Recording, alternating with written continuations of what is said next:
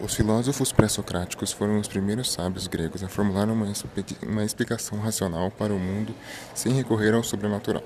Alguns aspectos comuns entre eles podem ser apontados. Em primeiro lugar, eles eram muito estudiosos da natureza, na physis, por buscarem entender a organização racional do universo a partir de princípios e leis que o, que o regem. Dizíamos que eram voltados para a cosmologia, ou seja, busca entender a razão que rege o universo. Em segundo lugar, tentavam encontrar uma relação de causalidade entre os fenômenos da natureza. Por fim, todos buscavam um princípio ou elemento primordial a partir do qual explicaram os fenômenos naturais.